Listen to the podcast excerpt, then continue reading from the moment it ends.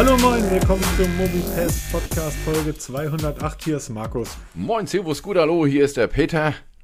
Ja, schnell auf den Aufnahmebutton geklickt, bevor wir uns hier schon wieder komplett Ah, ja, ja, ey, das ist echt krass, ne? Das ist schon wieder, ja, fast eine Viertelstunde ist eben gebabbelt. Super interessante Themen, die wir eigentlich vorab so besprechen, die eigentlich eher selten, es ist echt doof. Wir müssten es eigentlich echt einen Podcast bringen. Du hast nämlich gerade was erzählt über Android-Smartphones, die einen integrierten Firmenbereich haben, den man so nicht kennt. Also mir war das völlig unbekannt.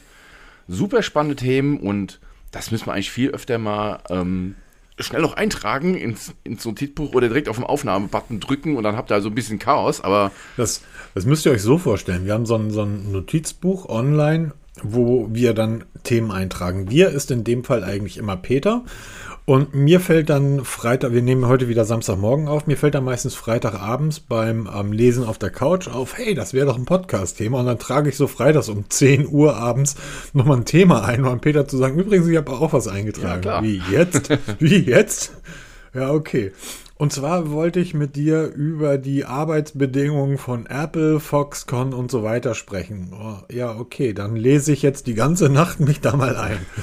ähm, apropos, es ist, es hat heute hier, hier ein Stück weit geschneit heute Nacht. Es ist kalt geworden und es ist weiß ein Stück weit. Der Norden, mir gefielen ja 8 Grad und Regen dann tatsächlich besser. Es ist echt kalt, ey. Wie schreiben sie überall? Plötzlich der Wintereinbruch. Ey Leute, wir haben Januar. Das muss so. Nein, das muss gar nicht Och, so. kannst dich nicht erinnern, früher. Ah, Jetzt erzählen die alten Menschen wieder von früher. Nee, da hast du noch richtig monatelang Schnee gehabt, da haben wir noch Iglus gebaut.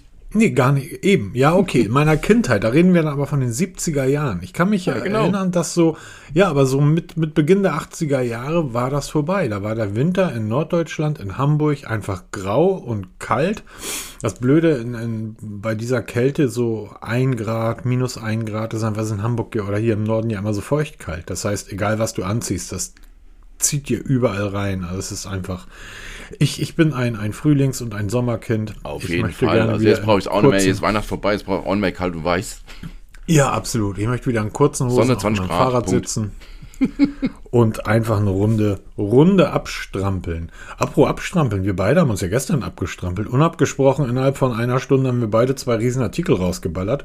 Du hast den Testbericht zur Galaxy Watch 5 Pro rausgebracht und ich habe den Testbericht zum Galaxy Ähm, Z Flip 4. Z Flip 4 rausgebracht und ich möchte noch einmal in ein, ein riesengroßes Dankeschön an Cyberport loswerden. Und zwar ist das für, für kleine, kleine, private Blogger und Podcaster wie uns immer recht schwierig, an Produkte von Unternehmen zum Testen zu kommen. Äh, egal bei wem. Und wenn man dann etwas schreibt, was dem Unternehmen nicht gefällt, oder ein Video aufnimmt, was denen nicht gefällt, dann kriegt man halt auch keine Produkte mehr. Und deshalb ist das wirklich, wirklich super und toll von Cyberport, dass die, die ja unabhängig sind von den Herstellern, wenn ich, es ist jetzt nicht, da, nehmen wir, nehmen wir die Galaxy Watch. Wenn ich sage, die Galaxy Watch 5 Pro ist die beste Android oder die beste Smartwatch auf dem Markt, allerdings nicht für mich, ich empfehle euch eine andere Uhr, die könnt ihr ja auch bei Cyberport kaufen. Das ist Cyberport ja egal, ob ihr die Galaxy Watch dort kauft oder eine andere Uhr, die ich empfehle. Wichtig ist halt nur, dass ihr bei denen kauft. Nebenbei, ganz spannend, das Pixel, das Pixel nicht, das Galaxy Z Flip 4 ist gerade bei Cyberport im Angebot. Und das ist eine Sache, die ist mir grundsätzlich aufgefallen, Peter. Und zwar ist es im Angebot in der Gold-Variante bei Cyberport für 700 ein paar zerquetschte Euro, was ein Wahnsinnspreis für dieses tolle Oh, habe ich Smartphone gestern gesehen. Es ist ein nagelneues Klapptelefon. Leute, ein Klapptelefon zum Preis von der gehobenen Mittelklasse. Ist es ja mittlerweile. Ja. Und jetzt stellt sich die Frage, mir ist das bei der Pixel Watch aufgefallen. Ich habe mir ja vor einer Woche oder so die Pixel Watch gekauft. Und ich habe irgendwann habe ich ich hatte ich hatte mal geschrieben oder ich habe das neulich auf Twitter jemanden geschrieben, der sagte, soll ich mir die Pixel Watch kaufen oder nicht? Ich habe hab ihm geraten, ey, ähm, wegen der Fitbit-Integration kauf dir die Pixel Watch, die ist wirklich super, wenn du die zur Hälfte des Preises bekommst, den Google aufruft. 200 Euro ist für mich die Grenze, mehr würde ich für diese Uhr nicht bezahlen. Und damit liegst du im ganz großen Bereich der ganz großen Mehrheit, die 200 Euro für eine Smartwatch ausgeben will. Ne? Also so Preisklasse 100 bis 200 Euro. Da bewegen sich die meisten Smartwatches. Und jetzt wird's ganz lustig, da die Pixel Watch ja von Google beim Kauf eines Pixel 7 oder Pixel 7 Pro mit als Goodie mitgegeben wurde, 7 Pro kostet 900 Euro oder so oder 899 Euro, Die Pixel Watch kostete oder war damals bei Google 400 Euro gelistet. Das heißt, du hast für ein Gerät einfach 400. Das ist der Wahnsinn. Da ganz viele diese Uhr sich besorgt haben und die original verpackt, versiegelt bei eBay und eBay Kleinanzeigen rumsteht. Ich, hab, ich musste nach Hamburg reinfahren, hatte dort einen Termin, habe vorher geguckt, Pixel Watch und habe festgestellt, die Preisrange für eine original verpackte, versiegelte Pixel Watch mit Quittung beträgt zurzeit zwischen 250, 150 und 250 Euro. Was ich total spannend fand, das ist jetzt zu der Cyberport-Geschichte analog, dass die Uhren, die bei der Pixel Watch in Roségold sind und die, das Galaxy Z Flip 4 ja auch in diesen Goldton ist, diese Uhren kriegt man für 150, 180 Euro. Und dieses Telefon kostet 700 Euro. Kann es sein, dass diese Farbe einfach nicht funktioniert? Ja, so könnte man das äh, interpretieren, aber es ist wirklich so, dass du massive Preisunterschiede bei Farben hast. Wenn du eh so ein von dir ungeliebtes Case drum packst, ist eh wurscht, ne? Ich kann nicht mal sagen, ich glaube, ich habe sogar ein blaues iPhone 14, äh, 13 Pro. Ich habe schon die Farben in meinem Kopf, weil ich habe das halt in meinen Carbon-Case reingesteckt. Da siehst du nichts ne, von der Farbe. Ist mir auch völlig wumpe, deshalb war es mir beim Kauf von meinem iPhone völlig egal, welche Farbe ich Ich hätte auch ein goldenes genommen oder Rosé. Siehst du eh nicht. Ne? Also von dem her, ja. aber da kannst du wirklich ordentlich Euro sparen, wenn du dich von der Masse abhebst und mal auf eine andere Farbe gehst. Bei der Smartwatch vielleicht ein bisschen schwieriger, aber ähm, warum eigentlich nicht? Also ich habe jetzt für, für meine Pixel Watch tatsächlich bei einem super netten Typen, ähm, der mir die Tür öffnete, ein Kind im, oder ein Baby im Arm hielt und an seinem Handgelenk auf den ersten Blick war eine Phoenix zu sehen. ähm, und der Freund ja, sozusagen. Oder wie gesagt, versiegelt, original, mit die 200 Euro. Und da sage ich, da kannst du für 200 Euro, machst du bei der Pixel Watch auch nicht viel falsch. Absolut nicht. Auch wenn die Bugs tatsächlich, ich, ich verstehe es nicht, warum, die sind, die sind, die sind so einfach abzuschalten. So, äh, der größte Bug ist meiner Ansicht, oder das größte Problem ist immer noch die Akkulaufzeit. Das ist auch der Grund, warum ich niemals mit einer Apple Watch klarkomme, warum ich niemals übrigens auch, warum ich ein Problem mit den Galaxy Watches habe. Die Akkulaufzeit. Morgens aufwachen, ich nutze die Uhr ja zum Schlaftracking, eine Sache, die ich mittlerweile wirklich gerne nutze. Und dann morgens so 15% Akku haben, da kriege ich sofort schlechte Laune. Wobei das Schöne relativieren bei der, bei der Galaxy Watch 5 Pro kommst ja. du mit minimalen Einschränkungen von meinem Akkutest locker auf zwei Tage. Was ja, für eine die läuft bei mir, wirklich gut ist, ne? Also die läuft bei mir zweieinhalb Tage und genau. einige Twitter-Follower, ich glaube, der Immigrant war das, der schrieb mir, ähm, bei ihm läuft die Uhr vier bis fünf Tage. Genau, das ist alles äh, heute durchaus möglich. Und auch eine Apple Watch, zum Beispiel die Apple Watch 8, hat jetzt auch eine, vier Wochen lang gehabt. Die hält auch mittlerweile rund 36 bis 40 Stunden, was ja schon für eine Apple Watch richtig viel ist. Und mit meiner Apple Watch Ultra komme ich jetzt mal locker auf zwei Tage. Also ich habe letztens mal wirklich probiert, und mich gewundert, oh, guck, der Akku geht überhaupt nicht leer. Und nach ziemlich genau zwei Tagen war dann der Akku auf 8% runter, ist aber auch wieder genauso schnell aufgeladen. Das ist schon wirklich, also bei den Smartwatches bewegen wir uns in die richtige Richtung, aber noch viel Luft nach oben. Ich möchte, ich möchte da ganz kurz noch einen, einen kleinen Einspruch machen für alle da draußen, die zuhören. Ja, bei Apple bemisst man die Laufzeit einer Uhr in Stunden. Ja. Meine Garmin Fenix liegt hier seit irgendwie zehn Tagen auf dem, auf dem Tisch und da passiert gar nichts. Ähm, bei Garmin berechnen wir das Ganze Aber halt siehst du, hast ja gesagt, die liegt auf dem Tisch, ich trage sie halt, ne? Ja, dafür, dafür nutze ich so, halt die Pixel Watch. ja, aber die, die Fenix hält zehn Tage nee, durch. Ja, hast du vollkommen recht. Ja, das ist zehn, zehn Tage. Ich teste ja gerade die Huawei Watch GTA 3 SE. Ähm, Laufzeit so nach vier bis fünf Tagen bekomme ich dann ein schlechtes Gewissen und sage, ach, jetzt lege ich sie einfach mal zum Laden drauf. Die wird wahrscheinlich fünf bis sechs Tage durchhalten. Ähm, das, das ist schon erstaunlich und du hast völlig recht. Wir bewegen uns, was, was diese kleinen Wearables betrifft, absolut in die richtige Richtung. Ähm, erinnere dich mal an die Bluetooth-Kopfhörer von vor fünf Jahren und heute. So, heute ist das völlig okay oder völlig normal, dass ich ähm, von Hamburg nach Köln mit der Bahn fahren kann und zurück. Irgendwie bin ich acht Stunden im, im Zug und muss die Kopfhörer nicht aufladen. Das war vor fünf Jahren undenkbar. Da hast du irgendwie nach, nach einer Platte, nach einer Platte, die alten Herren, nach einer Vinylscheibe, wenn du die zweite Seite, musstest du die Dinger aufladen. Das ist, ist ich habe ich hab das seit, seit einigen Tagen im Hinterkopf Hab das aber völlig vergessen, ins Notizbuch einzutragen. Google hat vor ein, zwei Wochen ein Unternehmen gekauft, die sich auf, die sich softwareseitig auf die Verlängerung von, von Wearables ähm, oder mit der Verlängerung von Wearables beschäftigen. Das heißt, das Unternehmen versucht bei Smartwatches den Code so anzupassen, dass die Uhr viel länger läuft, als sie eigentlich von Werk aus laufen sollte. Google hat dieses Unternehmen jetzt gekauft. Und da ist eine ganz, ganz spannende Frage, die auch immer wieder auftaucht, wenn man zum Beispiel über das Sony Xperia spricht, über das, über das, das Smartphone. Was ja beim Blind Camera Test von Marky Brownlee komplett letzter oder sowas wurde. Die Bilder waren eine Katastrophe, die das Sony Xperia 5 Mark IV gemacht hat, im Automatikmodus. Jetzt hat Marky Brownlee aber auch gesagt, ja, genau mein, was ich ja auch sage, ist ja auch in unserem Testbericht. Genau das habe ich ja vor einigen Wochen oder Monaten schon aufgeschrieben, auch auf YouTube geschrieben, gesagt. Das ist das wahrscheinlich beste Kamera-Smartphone auf dem, auf dem Markt, wenn man weiß, wie fotografieren geht. Genau, das ist halt für mich als Automatiknips. Ja. Und jetzt, jetzt kommt's hin. Jetzt kommt meine Frage. Gewinnt die Software oder gewinnt die Hardware? Wir haben Unternehmen wie Sony, die ihre Geräte mit Hardware vollpumpen und du musst als Anwender wissen, wie du diese Hardware bedienst. Auto, Schaltung. Du musst wissen, wie du diese Hardware bedienst, um das Beste daraus rauszuholen. Dann haben wir Unternehmen, wie zum Beispiel Google bei den Pixeln, die sagen, die Hardware kann fünf Jahre alt sein, interessiert uns nicht. Wir machen das über die Software. Was wird am Ende des Tages gewinnen? Reicht es vielleicht wirklich, den kleinen Akku einer, einer Pixel Watch, der so groß ist wie in der Apple Watch SE, einen kleinen Akku zu haben und einfach über Software-Tricks das Ding ewig weiterlaufen zu lassen? Oder brauchst du wirklich dann den riesen 5000 mAh Akku in einer Smartwatch? Ich glaube, das wird. Was gewinnt? Ich glaub, Hard oder Software? Ich glaube, du wirst drei Wege beschreiben müssen. Du brauchst einmal für Hardcore oder für Fotografierer wie dich. Du bist in meinen Augen Profi-Fotografierer. Du nimmst dir nee, Zeit. Du, du kennst dich aus.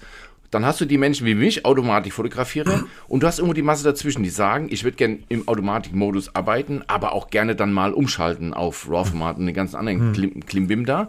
Ne? Ich glaube, es wird sich nichts wirklich am Ende durchsetzen. Es wird einen Mix aus allem geben, aber nichts perfekt, alles nur so ein bisschen. Ne? Also du ja, hast spezialisierte Geräte wie im Xperia, der im, der im Automatikmodus halt nicht so toll ist, aber halt eben, wenn du es manuell machst, wirklich selber die, die Kontrolle des Bild haben willst, perfekt ist. Das ist für mich eine Katastrophe. Ich kriege dann da 1000 Schalter und Drehregler, dann weiß überhaupt nicht, wo ich drehe. Was machst du als Laie? Du drehst immer in die maximal, ne? Maximal 0, maximal 100. Ne? Dazwischen gibt es ja nichts. ne? Das ist auch so typisch ist es eigentlich typisch Mensch oder typisch Deutsch? Wenn du einen Regler hast und hast dann zum Beispiel so Zweierschritte oder noch schlimmer ist dann Einer-Schritte, du machst immer gerade Zahlen. Du stellst es nicht auf 17 ein, sondern auf 16 oder 18. Geht dir genauso? Geht mir immer so. Mir ist es, es, ist, es ist so geil. Wusstest, wusstest du eigentlich, es, es gibt immer wieder, jetzt, obwohl das auch ein Technikthema, es gibt immer wieder mal so Tests, da werden Waschmaschinen getestet. Und dann sieht, sagt Stiftung Warentest oder wer auch immer, und hier, da steht 60 Grad auf der Maschine, die wäscht aber nur mit 37 oder 41 Grad. Ja, das ist mittlerweile Standard, ja. So, und dann regen sich irgendwelche Hermanns darüber auf. Diese Maschinen, die bescheißen uns alle, das ist doch gar nicht wahr. Was der Hersteller aber nicht sagt, Samsung oder wer auch immer der Hersteller dieser Waschmaschine ist, ähm, naja, vor 40 Jahren waren die Maschinen scheiße und das Waschmittel war Mist. Deshalb hast du 60 Grad gebraucht. Da braucht es also ganz viel Energie, um das Wasser, dieses viele, viele Wasser in der Waschmaschine überhaupt auf diese Temperatur zu bringen. Heute sind die Maschinen viel besser und die Waschmittel sind viel besser. Das heißt, wir können mit deutlich weniger Temperatur, also sehr viel umweltfreundlicher, noch bessere Ergebnisse erreichen als vor 40 Jahren. Wir könnten also den Leuten sagen, ihr braucht keine 60 Grad für diese Wäsche, sondern nehmt 30 Grad, das reicht vollkommen aus. Oder nehmt 35 Grad. Das würden die Leute aber nicht machen. Nee, ist eine schiefe Zahl. Herbert würde immer auf 60 Grad stellen. 60 genau. Grad. Das macht nur, das macht sauber. 40 Grad macht nicht sauber. Leute, 40 Grad ist ganz schön warm. so. Und das mit den heutigen Waschmaschinen, den heutigen Waschmitteln. Herbert wird aber trotzdem 60 Grad. Mein Opa hat schon 60 Grad genau. gewaschen. Meine Oma früher am Fluss 60 Grad hatte, war da. So. Und deshalb haben die Hersteller gesagt, ja, wir brauchen das gar nicht den Leuten versuchen beizubringen. Die würden das trotzdem machen und einfach Energie wie blöd verpulvern. Wir lassen einfach die 60 da stehen als Zahl. Das ist dann nur eine Zahl. Waschen tut die Maschine aber bei 35 Grad oder 40 Grad und das reicht vollkommen aus. Genau, und deshalb kommt das Ja, und dann kommt das aber immer wieder zu diesem Test, wo dann irgendjemand das Wasser, die, die, das Wasser, ähm, die Wassertemperatur misst und sagt, die Maschine, das ist so geil. Und genauso ist das auch. Dieses, ähm, wenn irgendwo eine Anleitung steht, zwischen, machst ähm, zwischen zwei und drei, stellst du auf drei. Keiner stellt auf 2,5. Mehr ist mir besser und außerdem krumme Zahlen sind mir doof, ne? Also Ja. Back, stell, stellst du einen Backofen auf 175 Grad ein? Nee, 170 oder 180. Nie auf 175. Ja, das stimmt allerdings. So, und ähm, ja, so, so ist das halt bei ganz vielen technischen Gadgets. Alle, übrigens, wenn wir da schon, wenn wir da schon, ähm, ähm, oh, das ist ja, Das geht ja kreuz und quer. ja, das geht kreuz Menschen und quer, aber das ist, ja- das ist ja, ist ja aber auch heute völlig egal. Es ist neblig, es ist kalt draußen, es ist Samstagmorgen. Ähm, kennst du Dieter Rams? äh, ja, sag mir was. Aber bring ich mal auf den Stand. Irgendwie sagt mir das was. Ist ein Designer gewesen. Ah, irgendwas klingelt da jetzt gerade. Ähm, googelt mal nach Schneewittchensarg und Braun. Äh? Okay. Macht das mal, einfach aus Spaß. Also das sag kenne ich als Volvo. ja, Schneewittchensarg und Braun, die Firma Braun. Okay. Mach ich, man macht es zwar nicht, dass man. Während des Podcasts googelt, Was ist das denn? mach mal Dieter. So, siehst du das Ding? Ja. Und das ist ist aus den 70er Jahren von der Firma Braun. Designer war damals Dieter Rams. Das Ding steht auch in allen Museen. Kannst du bei eBay kaufen, kostet 1000 Euro. Ähm, und jetzt stell dir mal dieses Teil vor und mach da mal ein Apple-Logo drauf. Das ist 10.000 wert. Nee, da, darum geht's gar nicht. jeder, jeder würde glauben, ja klar, das ist von Apple. Ähm, Dieter Rams hat in den 70er bis Anfang der 90er Jahren war der Designer bei ähm, Braun. Der hat Rasierer entwickelt. Es gibt zum Beispiel ein Küchenradio von ihm. Dieses Küchenradio aus den 70er Jahren sieht eins zu eins aus wie der iPod. Eins zu eins, wirklich. Und zwar die Lautsprecher bei diesem Küchenradio. Das Ding hat denselben Formfaktor wie ein ähm, iPod, ist also länglich. Ähm, oben, da wo beim iPod das Display ist, da ist der Lautsprecher. Der Lautsprecher ist, also, sind aber ist so eine Dot-Matrix. Das heißt ganz viele kleine Löcher nebeneinander. Und du kannst dir vorstellen, das Ding sieht aus wie ein Display. Die Bedienung dieses Radios funktionierte eins zu eins so wie ein iPod funktioniert hat. Das heißt, ein rundes Controlrad war da drunter angebracht. Und es gibt unglaublich viele Produkte von Dieter Rams. Es gab mal eine Ausstellung vor zehn Jahren, wo Produkte, die Dieter Rams designt hat, neben Apple-Produkten standen. Und man konnte überall sehen, wo Apple diese Produkte geklaut hat. Dieter Rams hat gesagt, das war eine Ehre und eine Inspiration. Von ihm stammt übrigens der große Satz, ähm, mach es nicht komplizierter, mach es einfacher. Oh, den kennen Also- wir irgendwoher, ne? Genau. Wir kennen sogar die Sätze von irgendwoher. Du kennst vielleicht diesen kleinen, den gab es früher in den 80ern, hat den, haben den alle gehabt, diesen kleinen Radiowecker, oder diesen, nicht Radiowecker, diesen kleinen Wecker, viereckig, der auf den Nachttischen stand, von Braun. Ganz klar st- designt, hatte äh, weißes Ziffernblatt, schwarze Zeiger und der, der Zeiger, der die Weckeinheit ein- oder die Weckuhrzeit eingestellt hat, ja, liebe Kinder, das musste man früher über einen extra Zeiger machen, der war gelb. Jetzt nimm dir mal diesen Wecker, mach ihn kleiner und binde ihn dir ans Handgelenk. Sogar die Radien stimmen eins zu eins mit der Apple Watch überein.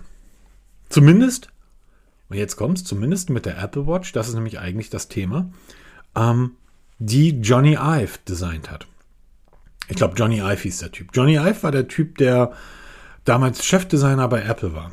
Äh, John, und wenn wir uns mal die, die Produkte von Apple, wenn wir da mal durchgehen, das iPhone, das erste lasse ich mal weg. Das war ein Gerät, da hat man versucht, die Technik reinzubekommen. Das Dreier war auch nicht schön. Das iPhone 4 und 4S, du erinnerst dich an die Kisten. Natürlich. Du hast da sogar Testberichte drüber geschrieben. Aus heutiger Sicht sind die ein bisschen aus der Zeit gefallen. Aus damaliger Sicht, allein unten diese, diese beiden kleinen Schrauben, die neben dem großen, das Ding hieß ja nicht Lightning Port, sondern wie es damals der alte Ladestecker von, diese beiden Schrauben, die den Rahmen mit dem Gehäuse verbunden haben. Ja. Diese Gitter, die unten übers Lautsprecher drüber waren. Für die damalige Zeit eine 1 zu 1 Braunkopie, aber ein wahnsinnig schönes Gerät. Ich finde, das ist heute ein Stück weit aus der Zeit gefallen. Das iPhone 5 wiederum ist ja ein bisschen länger geworden, hat ja eine App-Reihe dazu bekommen. Ist, was das Design betrifft, langweiliger. Es ist noch rudimentärer, es ist noch weiter zurückgenommen. Du kannst aber das iPhone 5 dir heute anschauen und sagen, ist immer noch ein schönes Gerät. Es fehlt ganz viel. Es fehlen ganz viele Spielereien, die beim iPhone 4 noch dabei waren. Die sind beim 5er weggefallen. Es sind klarere Linien. Dafür wirkt es auch heute noch nicht alt, sondern es wirkt immer noch wie ein relativ modernes Gerät. Und das denkt Apple auch. Das 6er das Siebener, die waren dann wieder so ein bisschen rundlicher, die waren noch dünner. Ich glaube aber, dass sie spätestens beim Siebener schon an das Zehner gedacht haben. Denn das Sechser, Siebener und auch Achter hatten ja dasselbe Design. Allerdings haben sie beim Siebener und Achter einfach nur schon gedacht, ey, wir nehmen jetzt alte Gehäuse scheiß drauf, weil innerlich haben die schon beim C ans Zehner gedacht. Was ja komplett neu war. Full Front Display, diese hässliche Notch und so weiter. Dann das 11er, was die, den Kamerabump betrifft, 11 Pro ähm, das 12er, das 13er, das 14er, dann nimmst du noch das 5er dazu, das 5er und das 5S, weil die denselben Formfaktor mit diesen geraden Kanten hatten. Ja. Apple setzt sechs, sieben Jahre ihrer 14 Jahre auf dasselbe Design. Und ich frage mich, das gilt übrigens auch für die Apple Watch. Ich, du hast die Apple Watch Ultra ja. Ich finde sie immer noch das hässlichste Ding, was je designt wurde. Ich finde das einfach abgrundtief hässlich. Und ich frage mich, ob das daran liegt, dass Johnny Ive nicht mehr bei Apple ist. Johnny Ive hat Apple ja 2015, war dann Chefdesigner und hat dann später, in der späteren Zeit sein, hat er Apple verlassen, hat wohl aber noch diverse Designs vorgearbeitet. Genau, er wird halt dafür bezahlt, ne? hat seine eigene Firma. Ne? Ja, genau, aber er, mittlerweile arbeitet er eben nicht mehr bei Apple oder für Apple. Und ich frage mich, ob diese Stagnation, was die Produkte im Designfaktor bei Apple betrifft, ob das daran liegt, dass die im Moment keinen richtig guten Chefdesigner haben. Weil, machen wir uns nichts vor, Änderungen, du, kannst ja wirklich das iPhone 5 und das iPhone 14 nehmen und zumindest was die, das Gehäuse betrifft, also die Art, wie das Gehäuse aufgebaut ist, sehr gerade Kanten. Ne? Ja, es ist sehr gleich geblieben. Ne? Und das sind sieben Jahre von 14 Jahren, wo sie dasselbe Design nutzen. Bei der Apple Watch gab das überhaupt keine Änderung, seitdem die Uhr rausgekommen ist, mit der Ausnahme der, der Ultra, die ja ähm, aber einfach nur ja, groß ist und aufgeblasen ist. Aber wo, wo, wo ist, wo ist das Geile? Ja, das ist, was wir ja letzte Woche schon bei Samsung gefragt haben, ne? Den, dass die Telefone Ja. halt mehr so ein Einheitsbrei will. Das musst du auch wirklich bei Apple sagen. Das ist ähm, bei den iPads mittlerweile erkennst du die einzelnen Generationen schon nicht mehr, wenn du nicht hinten auf das Display, äh, hinten auf die Rückseite guckst, weil die alle gleich aussehen. Und ich verstehe es absolut und es stimmt auch irgendwo. Ich denke mal, da ist Apple irgendwo ein Stück weit auch so ein bisschen die Innovation verloren gegangen. Ähm, auch den Mut, würde ich mal sagen. Ne? Sie, okay, sie werden nicht fallen, ne? Da, dafür sind sie einfach too big to fail, sagt man heute. Nein, nein, nein. Aber einfach mal Ich- wieder was Neues wagen. Es fängt ja schon einfach mal an. Mach doch mal eine Apple Watch rund. Es, es ist so ein bisschen wie in der Musik. Apple ist so ein bisschen die Helene Fischer, Helene Fischerisierung der Tech-Szene. So, es, es, es gab mal einen RTL-Programmchef, der hat gesagt, naja, unser Programm muss halt auch für Slow Joe in the Last Row sein. So, das muss halt der dümmste aller dummen Zuschauer muss das verstehen. Also, fand ich übrigens eine sehr schöne Aussage über seine eigenen Zuschauer. ähm, und bei Apple kommt mir das ein Stück weit so vor, dass äh, so ein bisschen der Mut irgendwie fehlt. Ja, never Jetzt change a du- winning team, ne? Also, Jetzt kannst du bei Google irgendwie, ja, aber dann gibt's halt den, den alten Satz von Charles Darwin, ähm, der besagt Survival of the Fittest, das Überleben der Anpassungsfähigsten. ja, Und Evolution jetzt halt, kannst, jetzt kannst du bei Google natürlich sagen, ob das eine geile Idee ist, ein Klapphandy jetzt schon auf den Markt zu bringen. So das Pixel Fold. Auf der anderen Seite kann man aber auch sagen, ja, zumindest haben sie die Eier und machen das mal. Die trauen sich. So, dasselbe gilt für Huawei mit seinen Klapptelefonen. Das gilt übrigens für die Uhren. Natürlich ist das, wir, wir sprechen da sicherlich noch drüber, weil das ist total interessant, deine Meinung dazu. Ähm, wir sprechen sicherlich gleich noch über die, die Galaxy Watch 5 Pro, bla bla. ähm, aber zu sagen, okay, wir bauen da jetzt Blutdruckmessungen mit ein, ja, total bescheuert. Bringt nichts. Äh, Wirst auch gleich nochmal genauer erklären, warum und wo da auch die Gefahr liegt. Aber zumindest haben sie die Eier und machen mal etwas abseits der Norm. Und so, ich, ich würde mir von Apple mal wirklich, weil die sind einfach so groß und die haben doch unten in den Kellern, die schalten ja bei den Keynotes immer in den Keller, wo die Entwicklungsabteilung sitzt. Was meinst du, was da für geile Geräte, die irgend so ein, so ein Hobby, so ein, so ein Apple-Angestellter in seiner Freizeit zusammengeklöppelt hat? Was meinst du, was da in den Schränken für geile Geräte liegen? Ich möchte die Dinger sehen. Ich möchte einfach von einem Billiardenunternehmen den Mut haben, dass die einfach mal etwas rausbringen, was eben nicht allen gefällt. Wo eben der Berlin-Hipster, äh, Berlin-Mitte-Hipster sagt, ja, nee, das gefällt mir aber nicht. Wo dann aber der Frankfurt-Hipster Hipster irgendwie sagt, äh, ja, ich finde das geil. Also mal ein Gerät, wo man sich nicht drauf einigen kann, wo man sagen, naja, okay, ist halt ein, ist halt ein gutes Smartphone. Wie hießen die sieht Smartphones von Rubinstein, die, die so mega krass gedesignt waren, so Ja. länglich? Wie hießen die nochmal? Leider auch gescheitert.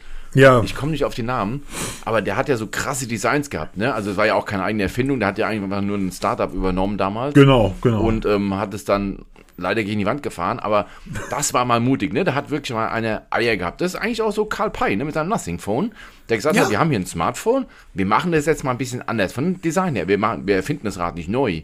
Nö, wir nehmen althergebrachte Technik, die funktioniert, die wir kennen, die wir auch, die wir auch handeln können mit unserem Betriebssystem und machen jetzt einfach mal was Neues, was das Gehäuse angeht. Eben dieses Transparente. Ist ja nichts Neues. Ist uralt. Aber sie haben es halt jetzt in die Masse gebracht und es hat funktioniert. Es hat jeder drüber gesprochen. Selbst wir, Wochen, Monate lang haben wir drüber gesprochen und ist heute immer noch Thema.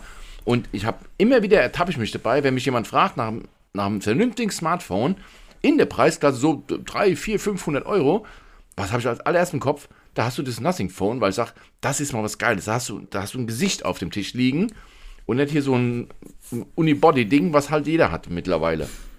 Ja, ich bin ja tatsächlich dazu übergegangen, mir ähm, keine Schutzhüllen mehr zu, zu tragen an meinen Boah, ich habe Smartphones. da viel Schiss. ja, ähm, ich habe heute Morgen gerade wieder eine Spider, Spider App. Nein. Auf der Rückseite, auf der Rückseite eines der Geräte. Wie dem auch sei, völlig egal. Ähm, ich trage keine Schutzhüllen mehr auf meine Geräte, weil irgendwann, ich habe irgendwie so einen Tweet von so einem, da hat irgendjemand äh, geschrieben, yeah, ich habe, I've, I've got an iPhone right now because I can. So, nach dem Motto, ich kann es mir leisten. Und hat ein Foto davon online gestellt, hat jemand anders geschrieben, du kannst es dir nicht leisten, wenn du eine Schutzhülle um dein iPhone packst. Und da dachte ich, ja, da hat er eigentlich recht. Ich warte jetzt auf zwei Folien. Ich habe mir eine schwarze matte Folie für das Pixel bestellt, für die Rückseite. Und eine sehr geil designte bei D-Brand ähm, mit so weißen kleinen Robotern drauf. Also es wird eine weiße Folie und ich werde mal beide ausprobieren. Die eine kommt aus UK, die ist übrigens schon seit drei Wochen, ist die irgendwie in der Bestellung und da tut sich noch nichts. Und die von D-Brand soll irgendwie Ende Januar, Anfang Februar aus den USA kommen. Ich bin mal gespannt, welche schneller da ist. Ob es unsere Brexit-Engländer schaffen oder ob die Amis dann doch mal wieder fixer sind. Ähm, aber das, äh, die Dinger sind halt strukturiert. Das ist so ein bisschen wie mein, mein Asus, was dann einfach deutlich besser in der Hand liegt. Und die äh, Spider-App der Rückseite heute Morgen ist tatsächlich davon gekommen, weil das Ding ohne Fremdeinwirkung von einem Schrank gerutscht ist. So, ähm, bei einem der Smartphones, die herum. Suizidale Absicht. Ja, absolut. Und das, ne, deshalb, ja, ich verstehe ja schon, dass die Leute Schutz, Fo- Schutzhüllen drum packen, am einfach, damit die Geräte nicht so rutschig sind. Das war ja einer der Kritikpunkte, die du beim Galaxy hattest, dass Ja. die Rückseite so rutschig ist. Das ist wirklich Was ich ja überhaupt nicht. Mir ist es gerade gestern wieder aus der Hand gefallen, weil du, du fummelst es dann, ne? ich habe es aufgeklappt, ich mache das ja beidhändig, muss ich mich ja nach wie vor outen, ich mache das beidhändig und dann hat es kopflastig, ne? und dann ist es mir gerade so, wie so ein Flip, hat es dann so ein Backflip, wie, wie der Jugend heute sagt, ne? gerade so runtergefallen, platsch, also zum Glück noch auf den Tisch, ne? das war jetzt so vielleicht 30, 40 Zentimeter, aber der Aufschlag tut schon in der Seele weh, ne? Das stimmt. Auf der anderen Seite, A, dieses Galaxy Z Flip 4 Testbericht ist unten verlinkt. Ähm, das ist einfach, also viel kann da ja nicht kaputt gehen, wenn es zusammengeklappt runterfällt, oder? Nee, Weil das- das Ding ist einfach ein stabiles Gerät. Genau, und ich glaube auch nicht, dass das Display innen platzt. Ich glaube, da muss schon viel, also klar, Das ist ein Kunststoffdisplay, kann ja gar nicht kaputt Ja, gehen. genau. Wenn es ausgeklappt ist, es fällt runter, dann ist die Frage, ob das dann auch noch platzt. Also es gibt ja bei YouTube diverse Videos, die das Galaxy Flap 4 oder auch das Fold mal ähm, aus verschiedenen Höhen fallen lassen, was das schon aushält. Also das ist schon, du musst wirklich zugeben, dass diese Faltdisplays meiner Meinung nach vielleicht sogar haltbarer sind bei Stürzen als unsere normalen Displays von den Smartphones, vom iPhone, Samsung, wie sie alle heißen, ne? Jetzt wird's, jetzt wird's wieder sehr lustig. Wir haben ja diese Gorilla Glas Geschichte und ganz viele irgendwie Tester, als dieses Gorilla Glas Victus auf den Markt kam, haben wir gesagt, irgendwie hier, das ist ja viel weicher als das andere Gorilla Glas und so weiter. Ja, natürlich.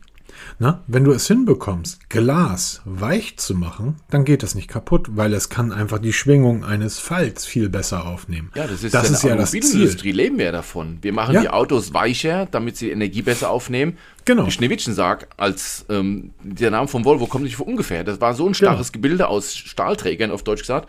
Da warst du mausetot, wenn du gegen die Wand gefahren bist. Heute fahren wir zu Einsätzen mit völlig zerstörten Autos, wo du sogar noch die Fahrertür ohne Werkzeug aufbekommst, die Leute völlig unverletzt aussteigen, wo du denkst, Krass, oder? Ey, vor zehn Jahren wärst du hier nie lebend rausgekommen, ja, weil wir eben das weich machen, die Autos. Und das genau dasselbe ist, glaube ich, beim Displayglas. Das ist die Kunst. Bei Falltelefonen hast du ein weiches Glas. Und dieses weiche Glas kann, denke ich mal, Energie besser aufnehmen Korrekt. oder absorbieren als diese harte Panzerglas. Also ich mache ja bei mir, bei meinen iPhones Panzerglas drauf. Das platzt als erstes. Ne? Schma- Ich glaub, nimm, die- eine ein, Li- nimm eine 1 Liter PET-Flasche, schmeiß das Ding gegen die Wand, nimm eine 1 Liter Glasflasche, schmeiß, schmeiß Genau. das Ding gegen Und die ich Wand. glaube, wenn ich jetzt von Panzerglas auf eine, die ganz normalen Displayfolien gehen würde, wäre das genauso geschützt. ja, Vielleicht sogar das, noch mag, besser. das mag durchaus sein. Ähm, wie gesagt, total spannende Themen, durch die wir hier heute Morgen. Genau. Haben wir jetzt eine Einleitung, ist fertig, ne? Halbe Stunde. Ja, so viel haben wir, so viel haben wir ja auch nicht im Notizbuch. Nö. Ähm, dann lass uns doch einfach mal, weil was ich sehr spannend fand, ist, dass wir zwei völlig unterschiedliche Herangehensweisen an die Galaxy Watch 5 Pro, Pro haben. Ja. Ich habe ein Testvideo drüber gemacht, das komplett anders ist als der Testbericht, den du geschrieben hast. Ich hätte dem Gerät jederzeit und immer unser Gütesiegel verliehen, du nicht. Nee, das kann ich auch begründen. Das ist, wobei, man muss sagen, unter welchen Voraussetzungen kaufst du eine Galaxy Watch 5 Pro? Wenn du sie als Sportuhr kaufen willst oder als Smartwatch kaufen willst, ist es eine tolle Uhr. Habe ich auch mal in meinen Testbericht reingeschrieben. Was mir so ein bisschen fehlt, ist so dieser Abstand von der normalen Galaxy Watch 5 zur Pro oder was sie zur Pro macht. Ich habe gestern mal geschaut, tagsaktuell, also der 20. Januar 2023, ist die Galaxy Watch 5 Pro bei knappen 300 Euro. Also 280 Euro, 290 Euro zahlst du dafür. Die Galaxy Watch 5 liegt 130 Euro drunter, ist aber technisch gesehen völlig identisch bis auf den Akku. Sie kann auch Blutdruck messen, sie kann auch EKG erfassen, sie macht genauso Aufzeichnungen von allen möglichen Kram, Blutwerten, äh, Blutwerten von Pulsmessungen und Hauttemperaturen, hast nicht gesehen. Aber halt der Akku ist ein Ticken kleiner. Aber, aber du kannst doch nicht, also das ist jetzt, ist jetzt mein Verständnis, du kannst doch nicht den Preis eines Gerätes in die Bewertung mit einfließen lassen. Nein, das, ist doch, tue ich ja nicht. Aber ich sag halt, die Hat die Alternative Galaxy dazu. Watch 5, hat die Galaxy Watch 5 die, ähm, das, das Gütesiegel bekommen? Ja, weil das Okay, eine dann- richtig, die Galaxy Watch 5, jetzt egal ob Pro oder nicht Mhm. Pro, ist eine richtig tolle Smartwatch, wenn du Wear OS haben willst. Also wenn du Ja. auf Android unterwegs bist und du willst eine richtige Smartwatch haben, dann bleibst du bei Wear OS und dann machst du mit der Galaxy Watch 5 keinen Fehler. Das ist eine tolle Uhr, die Ja. super funktioniert. Samsung UI gefällt mir richtig gut, weil sie eben natürlich auch Huawei und alle anderen sind auch super anpassbar, aber mir gefällt halt dieses, wir haben es bei Huawei so ein bisschen, na, na, was heißt beschimpft, aber dieses nüchterne Design, das ist bei Samsung nochmal eine Ecke nüchterner. Ne? Diese Samsung Health Ich App ist. nee, nee, nee, nee, ich habe es überhaupt nicht beschimpft. Ich habe das Nein, als großes, als großes, als großen Vorteil der, der ähm, Huawei Watch gesehen, dass die im Vergleich zur zum Beispiel Amazfit UI oder auch zur, zur Xiaomi. Xiaomi S1 am Active, die ich gerade hier habe, ähm, da, es wirkt, ich würde sagen, es wirkt einfach erwachsen, genauso wie die Galaxy Watch. Es wirkt einfach erwachsen. Richtig, es also ist es ist super irgendwie kein, übersichtlich. genau. Du es hast ist nicht viele, viele. Funktionen. Ja. Ähm, klar kann man darüber streiten, ob man jetzt zum Betrieb einer Smartwatch drei, vier Apps braucht. Ne? Zwei, die du definitiv brauchst. Willst du EKG messen, brauchst du noch eine dritte App.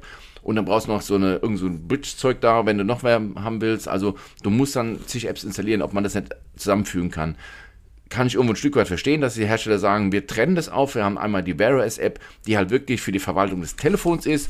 Display-Einstellungen, Benachrichtigungseinstellungen. Und dann hast du die Health App von Samsung, wo halt die ganzen Fitnessdaten und Körperdaten eingetragen werden. Ich finde, diese Trennung macht Sinn ne? und ähm, ist auch wirklich gut gemacht. Nur mir fehlt halt eben dieser, dieser Sprung preislich zur Pro ist einfach zu klein. Ähm, du kriegst die, da, die größere Uhr, sie gefällt mir optisch viel besser, halt durch diese Schüssel mit der Lünette-Umrandung gefällt mir besser als bei der normalen Galaxy Watch 5. Aber das ist halt wieder Geschmackssache. Am Ende musst du entscheiden, ist mir mein Geschmack diesen Aufpreis wert, ja oder nein. ich habe nicht das Gütesiegel verge nicht vergeben, weil es schlecht ist, sondern weil es einfach zu viel ähm, oder zu wenig Benefit hat für den Aufpreis. Das war der einzige Grund, aber sonst ist es eine tolle Uhr. Und das sehe ich genau anders. Genau diesen Unterschied mache ich, denn der Benefit zur Galaxy 5, die ich niemals tragen wollen würde, ist einfach dieses Titangehäuse, ist das Design, ist ähm, das Aussehen der Uhr, ist das Saphirglas und da finde ich den Preisaufschlag von 120, 130 Euro tatsächlich noch zu gering. Dafür ist Also das ich- Titan zu kratzanfällig, weil du hast deinem Ich- da- Video... Stopp, stopp, stopp. Ja. Ich würde jetzt mit niemandem, der sich für eine Viertelmillion eine Patek kauft oder für 20.000 Rolex kauft, darüber streiten, ob das Weißgold, was er da nutzt, so weich ist, dass ich es mit einem Kugelschreiber einkratzen kann. Darum geht's nicht. Das ist auch kein Bestandteil, finde ich zumindest für mich. Das ist nicht etwas, was ich testen kann darf. Jemand, der sich so eine Uhr kauft, der weiß, worauf er sich einlässt. Und demzufolge darf ich das nicht in die Bewertung, also ich lasse sowas nicht in die Bewertung mit einfließen. Ich will das Titangehäuse, ich will das Saphirglas und 120 Euro als Aufpreis ist für mich ein Witz. Ich würde dafür diesen Aufpreis 200 oder 300 mehr zahlen. Ich kann mir eine Casio kaufen oder eine Rolex.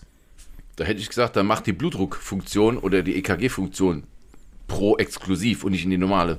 Dann hätte ich gesagt, okay. Bullshit, habe ich doch auch schon in der Vierer. Jetzt, Ja, natürlich, aber es ist so, jetzt erzähl mal. Und zwar, du hattest gestern auf der Arbeit, du warst gestern, glaube ich, mal arbeiten, auch Beamte müssen das mal zwischendurch. Nee, vorgestern war das. Siehst du.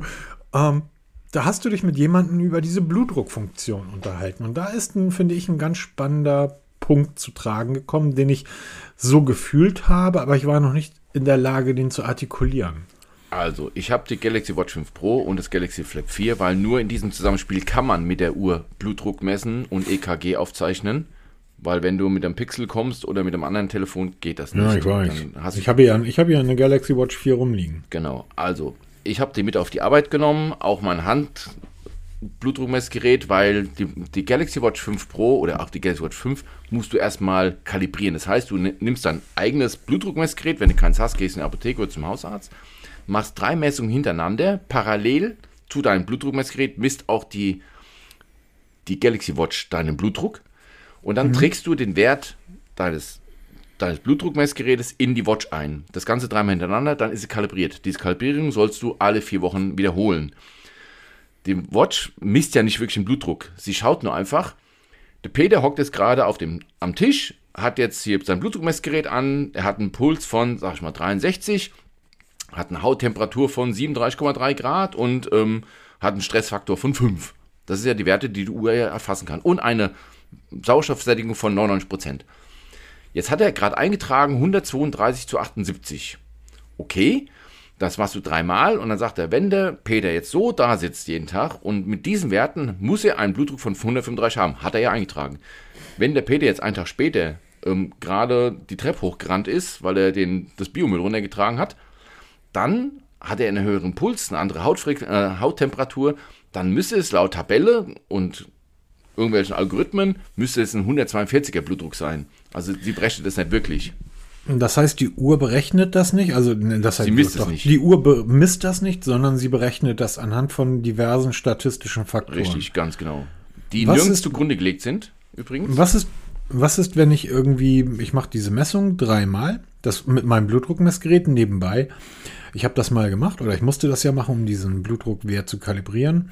Wenn ich als Amateur, der jetzt das erste oder zweite Mal Blutdruck zu Hause misst mit seinem Blutdruckmessgerät, das heißt Manschette Oberarm, da komme ich bei drei Messungen schon bei dem Gerät auf drei unterschiedliche Werte. Ganz genau, weil sich der Wert immer unterscheidet. Es gibt auch Unterscheidungen zwischen linken Arm, rechten Arm, der unterscheidet Es sich auch minimal. Ich gehe mal stark davon aus, dass in der Ausbildung zum Rettungssanitäter das Messen eines Blutdrucks ein Ausbildungsbestandteil ist, der nicht irgendwie gesagt wird, hier ist das Gerät, mach mal. Also es ist wirklich, also den Rettungssanitäter, da ist ja wirklich, er macht ja die Blutdruckmessung beim Patienten. Der Rettungsassistent oder heute Notfallsanitäter, der leitet ja nur an. Also er macht es ja nicht selber, das macht ja der Rettungssanitäter. Dafür haben wir ja Messgeräte. Wir haben auf der Feuerwache natürlich auch einen Rettungswagen stehen und da ist halt natürlich ein Profi-EKG drinne und das habe ich natürlich auch getestet. Das heißt, ich habe mein Blutdruckmessgerät angezogen, die Galaxy Watch 5 Pro angehabt und habe mich dann in den Rettungswagen gesetzt und habe die Blutdruckmanschette von Profimessgerät ange angeschlossen und alle drei gleichzeitig gestartet. Die Unterschiede sind eklatant, um nicht zu sagen, ähm, sehr stark irritierend. Also die Galaxy Watch hat mir, egal was ich gerade gemacht habe, immer Bombenwerte ähm, versichert. Mein Handmessgerät war so semi, also war noch okay. Und mein ähm, Profi-Blutdruckmessgerät hat mir leider nicht so schöne Werte gezeigt. Also ich habe wohl eine leichte Hypertonie, würde ich so langsam sagen. Auf jeden Fall, die Werte waren halt extrem unterschiedlich. Und bei uns kommt zum Mittagessen immer der Notarztwagen aus dem Nordwestkrankenhaus gefahren mit Notarzt. Und da war die Tage ein Internist drauf. Und mit dem habe ich mich drüber unterhalten, weil er geguckt hat, oh, ne, hat die Galaxy Watch als solche erkannt. Und dann haben wir uns drüber unterhalten, über eben diese Blutdruckmessung, EKG und so ein Kram. Dann sagt er, das ist nicht ganz ungefährlich, diese Geschichte. Weil eben, wer kauft sich denn eine Uhr mit Blutdruckmessung? Nicht der gesunde Mensch. Du kaufst nee, die Uhr, na, du kaufst ich. die Uhr wegen, ein, wegen des Sporttracking oder weil es halt eine Galaxy Watch 5 ist. Ja. Kranke Menschen kaufen sich solche Uhr mit Blutdruckmessung, weil sie die Hoffnung haben, dass sie zu jeder Zeit an jedem Ort schnell ihren Blutdruck checken können oder im Falle eines Falles von der Uhr gewarnt werden. Das ist die Hoffnung, Korrekt. die die Patienten haben mit mhm. KHK. Und das ist der fatale Fehler dabei. Gerade bei der Galaxy Watch 5 Pro. Ich muss es unterscheiden, ich habe ja vor kurzem die Huawei Watch D getestet. Sie misst wirklich Blutdruck mit einer Manschette am Arm und die Werte waren, die waren wirklich gut. Ne? Also die waren mhm. wirklich so, dass du als Laie sagen kannst, das ersetzt einen Handdruck oder ein Unterarmmessgerät oder auch Oberarmmessgerät, kann es durchaus ersetzen. Ist aber kein Ersatz für einen Arzt. Diese Galaxy Watch 5 Pro, diese Werte kannst du schlicht einfach vergessen. Das wird Samsung nicht gefallen, dass ich sowas sage, aber es ist wirklich belegbar. Setz dich mal zum Arzt mit deiner Galaxy Watch 5 Pro. Lass den Arzt messen, von mir auch manuell, ne, wirklich so ganz oldschool, alte Blutdruckmanschette drum hier und dann aufblasen und dann langsam ablassen den Druck und dann gucken. Du wirst immer eklatant unterschiedliche Werte bekommen und da macht das Ding zum, zur Gefahr. Wir haben heute, nicht erst seit der Apple Watch, mit den ganzen Fehlmeldungen, was Unfälle angeht, haben wir das Problem, dass Variables irgendwelche Arrhythmien ähm, erkennen oder unregelmäßige Herzschläge erkennen und dann die Leute bei, der, bei den Leitstellen anrufen oder bei Ärzten anrufen und sagen, meine Uhr hat gerade.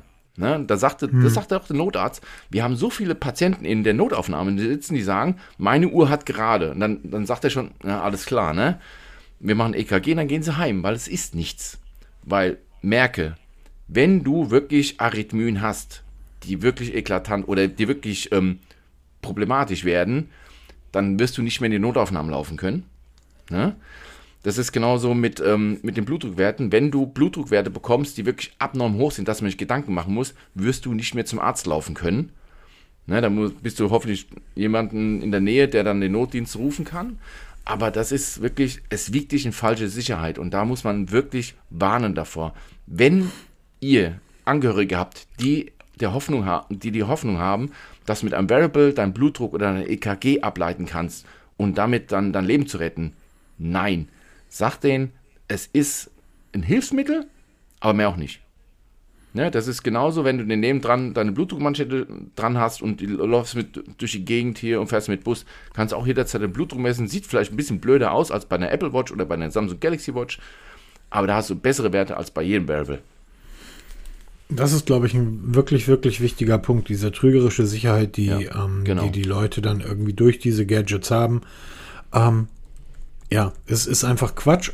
Ich hatte gerade diese Woche einen Bericht gelesen aus den USA, dass die Apple Watch dafür sorgt, durch diese Unfallerkennung, die da jetzt irgendwie mit verbaut ist, dass die Notfallzentralen komplett überlastet sind, weil die Leute alle Skifahren, ständig dabei auf die Fresse fliegen und die Apple Watch ständig Notrufe absetzt. Weil es völlig normal ist, dass du beim Skifahren auf die Fresse fliegst. Das ist einfach so. Ich habe letztens mit der Hand mal ein bisschen Sahne nachgeschlagen mit meiner Apple Watch. Ne, was passiert? Geht es dir gut? Soll ich einen Notruf auslösen? Wenn du das nicht quittierst, weil du gerade hier schwer am Schlagen bist von Hand, ja, mhm. dann alarmiert dir den Notruf, sämtliche Kontakte von dir, ja, und du wunderst dich, warum plötzlich ein Telefon klingelt und dann meine Mutter anruft hier oder meine Schwester, ist alles in Ordnung? Hey, ich habe das mit der Phoenix gar nicht mehr auf dem Zettel gehabt. Ich bin irgendwann ziemlich fies mit dem Fahrrad hingeflogen. Ähm, also wirklich über einen Lenker mitten, nicht mitten in der Nacht, aber spät dunkel und so weiter. Und äh, fünf Minuten später kriege ich eine SMS, alles in Ordnung. Ich so, hm, was ist los? äh, ja, da hat dann irgendwie die Phoenix mein, meine Notfallkontakte irgendwie benachrichtigt. Was in dem Fall, wenn ich es nicht selbst wieder hochgeschafft hätte, auch durchaus sinnvoll gewesen ja, wäre. Ja, es ist absolut, ich will das nicht kritisieren. Ich finde diese Funktion wichtig. Ich finde sie gut, wenn du Angehörige hast, die eben mit hm. Schwindel hm. zu kämpfen haben. Ich versuche gerade diese Person zu überreden, eine Apple Watch zu tragen. Sie ist halt relativ teuer mit dieser Sturzerkennung, aber ich finde das immer wichtiger. Oder wenn du Angehörige hast oder Freunde hast, die wirklich koronare Herzkrankheiten haben, dass du sagst hier, überwach doch mal ein bisschen engmaschiger, ne? Dein Blutdruck oder dein Puls. Und wenn es nicht gut geht, setz dich halt mal hin, mach eine Pause, muss ja kein Variable tragen. Aber einfach mal mehr auf sich achten oder auch auf die Umwelt achten. Und wenn wirklich was ist, auch ich jetzt, ich habe jetzt diese Apple Watch Ultra oder auch jeder andere Apple Watch Nutzer und auch andere Telefone haben ja diese Sturzerkennung. Die Samsung Galaxy Watch hat es ja auch genauso drin.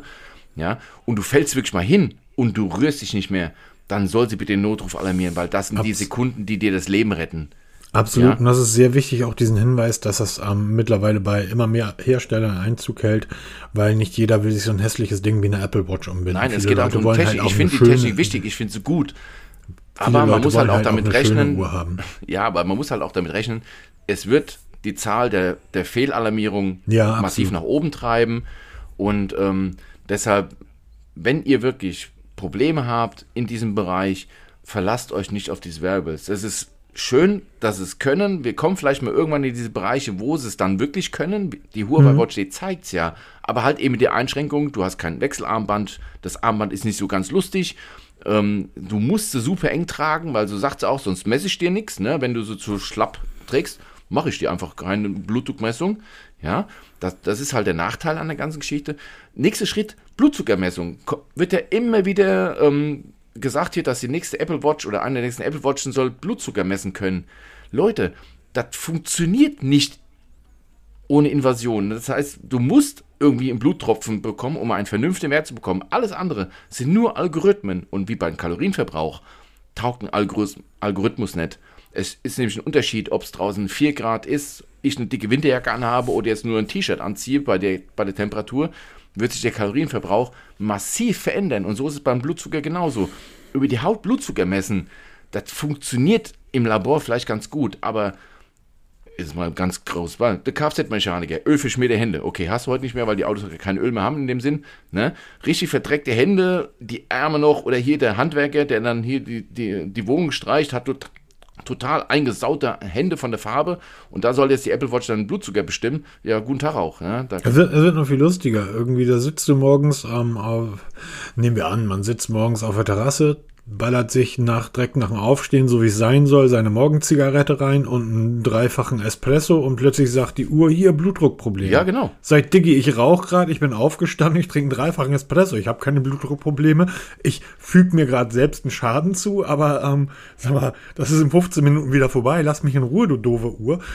Wenn es blöd läuft, setzt die aber sofort fünf Notrufe ab und dann stehen vor mir drei Rettungssanitäter und ich sitze da ganz entspannt auf der, auf der Terrasse mit meinem Espresso irgendwie meiner Zigarette. Dich, ne? Und wundere mich, genau. Und die wundern sich genauso. Und das ist ja, du hast ja einen schönen Artikel mal über die SPO2-Messung geschrieben, ja. wo äh, das Fazit ja im Endeffekt ist, du solltest auf den SPO2-Wert, der ja von vielen Herstellern ich erinnere mich noch, als, als dieses, dieser Wert bei der Apple Watch dann eingeführt wurde. Das waren 20 Minuten Thema in der Keynote von Apple. Wie wichtig das ist und wie toll das ist, dass das jetzt kann. Alle Wearables können das mittlerweile. Und dein Fazit war, naja, wenn du Probleme im SPO2-Wert hast, bist du tot. Genau, dann. So entweder der ist gut oder der, du bist halt tot. Aber dazwischen gibt es nicht viel. Richtig, weil der gesunde Mensch wird nicht merken, wenn sein SPO2 mal wirklich unter 96 fällt hier oder unter 95 oder du, wenn du gerade auf der Terrasse sitzt und eine rauchst, wird dein SPO2-Wert automatisch runtergehen, aber auch sie wieder normal einstellen dann, ja. wenn du wirklich Probleme mit deiner Lunge hast und du eben COPD und wie die ganzen Krankheitsbilder heißen, mhm.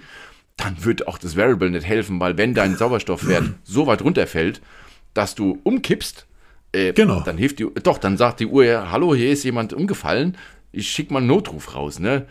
das Aber ist so geil, wenn man, ich, ich nutze ja dieses Sleep Tracking mittlerweile sehr gerne und finde das auch, auch immer besser, ähm, was für dich ja auch überhaupt nicht in Frage kommt. Das Null. liegt einfach an den unter ja, es liegt aber an den unterschiedlichen Jobs, die wir haben. Als Feuerwehrmann ist ein Sleep Tracking, ähm, wenn es nachts um zwei alarmiert, wäre es halt blöd zu sagen, ich bleib liegen. Meine Uhr sagt, ich soll weiter schlafen. Ich muss schlafen. Geht, Tschüss. Geht halt nicht. ähm, ich nutze das mittlerweile sehr gerne und ich merke auch, dass das wirklich, wirklich etwas bringt. Da kommt das aber auch auf die Unterschiede der Apps an und der Uhren. Jedenfalls kommt das immer wieder vor, dass ich morgens aufwache und meine Uhr sagt, oh, oh, oh, dein SPO2-Wert ist aber hier unter, unter 90 gefallen, unter 80 gefallen für eine längere Zeit. Ja, weil ich nachts die Uhr einfach nicht so eng trage, dass, ähm, dass, dass sie mir ein Blut im Arm abschnürt. Das müsste ich aber machen, um korrekte Werte zu erhalten. Ja, genau. So, das heißt, ich muss die Uhr ja auch wirklich, um wirklich gute Werte, Puls, SPO2 und so weiter, wirklich hauteng tragen, über dem Fingerknöchel oder Handgelenk, nicht Finger, Handgelenkknöchel, ein Finger breit drüber. Ich finde, das ist total unangenehm, die Uhr so zu tragen. Dass das äh, gerade nachts, da will ich meine Ruhe haben und das soll irgendwie. Deshalb sind die Werte Manchmal auch unter 90. Normalerweise wache ich morgens auf und wundere mich überhaupt, dass ich aufgewacht bin, weil meine Uhr mir sagt, also deinem SPO2-Nacht warst du heute Nacht aber drei, drei Stunden tot. Ja, aber sie ja. können natürlich auch andererseits dir eine Schlafapnoe diagnostizieren, ne? weil wenn du eine Schlafapnoe hast, das heißt, diese Atemaussätze im Schlaf, ein sehr weit verbreitetes Problem, die man dummerweise als eigene, als Betroffener nicht bemerkt, mhm. ne? das kann wirklich gefährlich werden. Und ähm, die Wearables durchaus in der Lage sind, sowas zu erkennen. Ne? Aber da, damit du es richtig erkennst, musst du noch ein bisschen mehr machen, als dass der Wearable dein, dein SPO2 misst, sondern am besten noch das Telefon dazulegen und aufzeichnen, deine Atemfrequenz, ne? weil das, ein Smartwatch oder eine, ein Smartphone kann hören, ob du atmest. Genau, korrekt. Ne? Und dann, wenn es dann Atemaussätze gibt, könnte sich alarmieren. Zum Beispiel könnte die Uhr anfangen zu vibrieren und dass du wach wirst. Dann gibt's, ähm, da wird demnächst, da wird demnächst ein, ein, ein Test kommen. Demnächst ist nächste Woche ein Test zur Huawei Watch GT3 SE, zu dieser Einsteigeruhr von Huawei, wo wir genau auf diese Themen in dem Test eingehen werden, weil das ist total spannend und diese Wearables ähm, nehmen immer mehr Platz auch bei uns ein und ich kann kaum noch auf meinem Schreibtisch mich bewegen, weil da voller Uhren ist. Mein Ziel ist es ja am Ende des Tages an jedem Tag des Monats eine andere Uhr zu tragen. Andere kaufen sich eine Apple Watch. Ähm, ja. Wie heißt dieser Januar jetzt gerade so überall hier in dem in dem Social Media Bereich. Kalt? Don't, äh, nee, don't, nicht Don't Drink, in, äh, so Dry January oder sowas, so ein komischer Challenge. Mach ja sowieso immer. Januar läuft oder so. Ich, ich, ich habe, ich habe tatsächlich jetzt im Januar, ich fahre ja eigentlich, versuche ich alle zwei Tage am, am Fahrrad unterwegs zu sein. Und ich war jetzt am, Mo ich glaube am Montag oder Dienstag war ich unterwegs.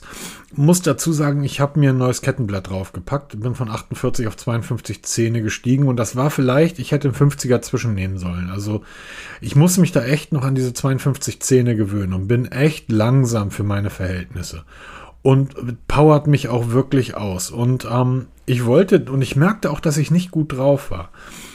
Ähm, und mein, mein Fitbit hat mir aber gesagt, ich wollte dann vorgestern wieder los, also am, am Donnerstag. Und hat meine Fitbit gesagt, pass auf, dein Tageswert ist 34, ähm, bleib mal zu Hause.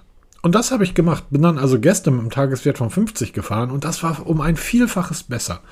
Also diese, diese Bodywerte, die dort ausgelesen werden, die Algorithmen sind mittlerweile so gut, dass ich da ein Stück weit drauf höre, zumindest wenn es um so etwas wie körperliche Bewegung geht. Da macht das, das bringt ja Sinn. gar nichts, wenn absolut. ich. Was? Da macht das absolut Sinn. Wenn, ja. wenn die Uhr deinen dein Lebensstil kennenlernt, was machst genau. du für Sport? Wie, wie intensiv machst du Sport? Was machst du für Ruhezeiten? Das finde ich wiederum wichtig. Andererseits tritt dir auch mal ein Arsch, wenn du sagst hier, oh, mal dritten Tag jetzt kein Sport mehr, dann sagt ihr, jetzt beweg dich mal. Ne? Übrigens, da, da macht die, niemand macht das besser als die Fenix, während die Apple Watch und die Pixel Watch und alle anderen so ein bisschen, ja, hündisch unterwegs sind wie Hunde. So, ich will jetzt aber hallo. Ist die Fenix irgendwie eine Katze? Ähm, die fragt dich wirklich, was ist los mit dir? Beweg dich? Also auffordernd. So wirklich fragt, was ist los? Warum bewegst du dich nicht? Während alle anderen sagen, hm, es wird mal wieder Zeit, vielleicht so ein bisschen so ähm, das finde ich bei der, bei der Garmin halt immer noch gut. Nichtsdestotrotz, klar, die Uhr weiß, wie ich geschlafen habe, die Uhr weiß, wie mein Tag war, stressmäßig.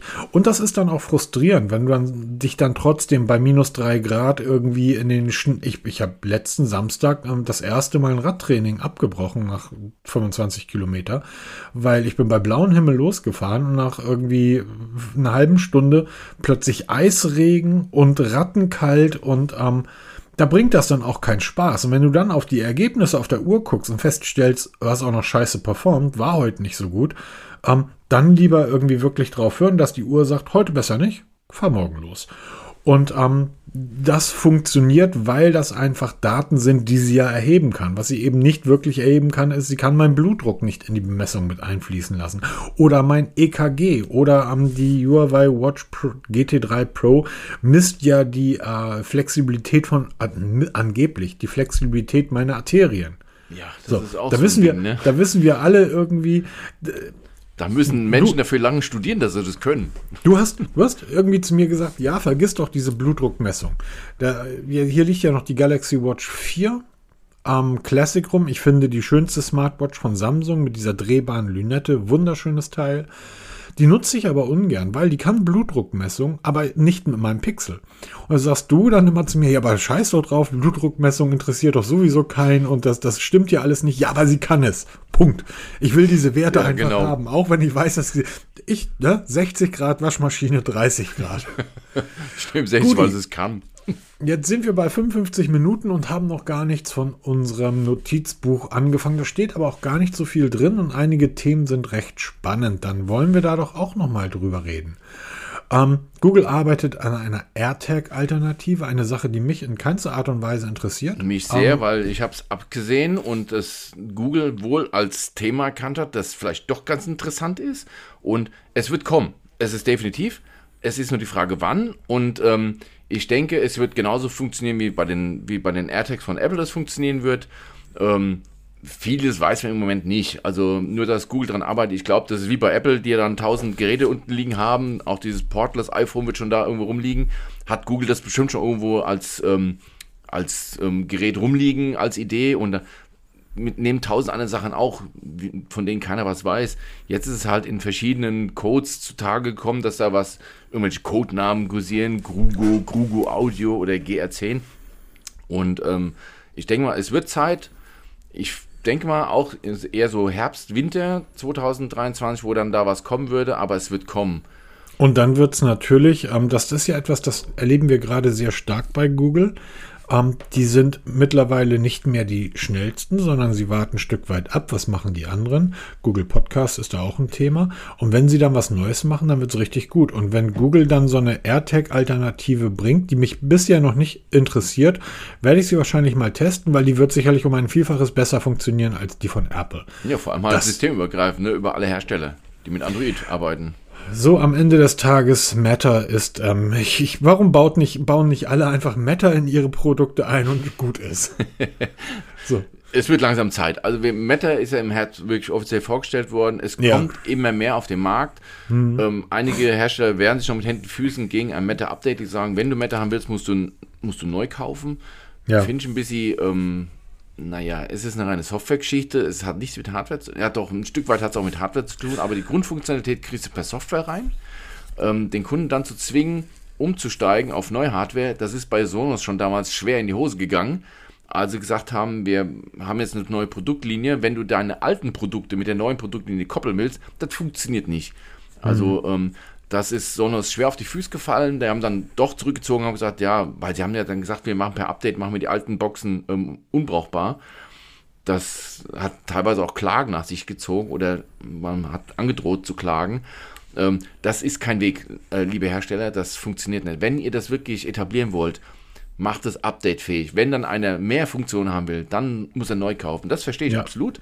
Ne? Aber ähm, es gibt immer mehr Hersteller, die den anderen Weg gehen, wie zum Beispiel Ikea, ein Hersteller, die haben jetzt eine Bridge mitgebracht, äh, rausgebracht, die metafähig ist. Die kostet bei Ikea, Ikea üblich nicht so viel Geld, da kann man dann halt wirklich mit einem Schlag recht günstig sein Smart Home metafähig machen. Ähm, Apple zieht jetzt nach mit dem HomePod 2, der ist gerade vorgestellt worden, der ist auch metafähig. Also, wenn du eh aufrüstest oder anfängst, macht Sinn, aber jetzt ein Upgrade, weil ich habe zum Beispiel jetzt keine Meta-fähigen Geräte, aber ich werde einen Teufel tun, mir jetzt neue Hardware kaufen für Meta. Nö, das will ich nicht. Wenn es mal irgendwann so in fünf oder zehn Jahren soweit ist, dann ja, aber jetzt extra rausschmeißen, na, das mache ich nicht. Ja, kann man, kann man so sehen. Genau. Also, aber wir, Aber wenn du, den schon wenn du den schon angesprochen hast, ähm, dann lass uns kurz mal über den neuen HomePod 2 sprechen. Ähm, meine Voraussage für dieses Gerät, es wird genauso lieblos behandelt werden von Apple wie der HomePod 1. Der ist jetzt vorgestellt. Und was man sagen kann, was du vorhin sagtest, so von wegen äh, diese ähm, Lustlosigkeit, mal was Neues zu designen, der sieht genauso an wie der Vorgänger, der vor zwei Jahren eingestellt wurde. Es ist wirklich optisch exakt das gleiche wie das vorhergehende Modell. Sehr, sehr schade, anstatt mal zu sagen, wir machen was anderes, nicht rund, sondern wir machen es jetzt mal eckig. Ne? Bei der Apple Watch würden wir es uns genau umgekehrt, bei einem HomePod vielleicht auch mal mal was Neues probieren. Nein, es sieht genauso aus. Es hat zwar viel mehr Funktionen als der Vorgänger, eben wie diese Meta-Support oder halt ähm, diese Sensoren für Temperatur und Luftfeuchtigkeit, 3D-Audio, das haben schon die HomePod Minis, ne? aber dieses Design, es sieht wieder genauso aus. Warum Apple? Ihr, ihr habt so viel Geld, kauft euch dann halt eben Designer ein oder bildet Designer aus, die das dann halt mal neue Wege gehen. Das kann nicht so schwer sein, oder? Naja, ähm, man darf ja, wie gesagt, Slow Joe in the Last Row, man darf einfach nicht vergessen, dass ähm, die Leute dieses Gerät ja auch mögen und kaufen müssen und ähm, dann lieber ein Gerät hinstellen, was von vielen zumindest akzeptiert wird, als von we wenigen geliebt und von vielen verachtet. Das ist der eine Punkt. Und der andere Punkt, ich glaube einfach, dass diese ganzen Peripheriegeräte von Apple so ein Stück weit nach dem Motto laufen, naja, wir bringen das mal raus, weil wir müssen das halt. Ne? Weil äh, wenn wir, wir wollen ja, wir unterstützen jetzt Meta und Connected Home und, und, und. Und wir haben im Endeffekt ja gar keine Produkte dafür.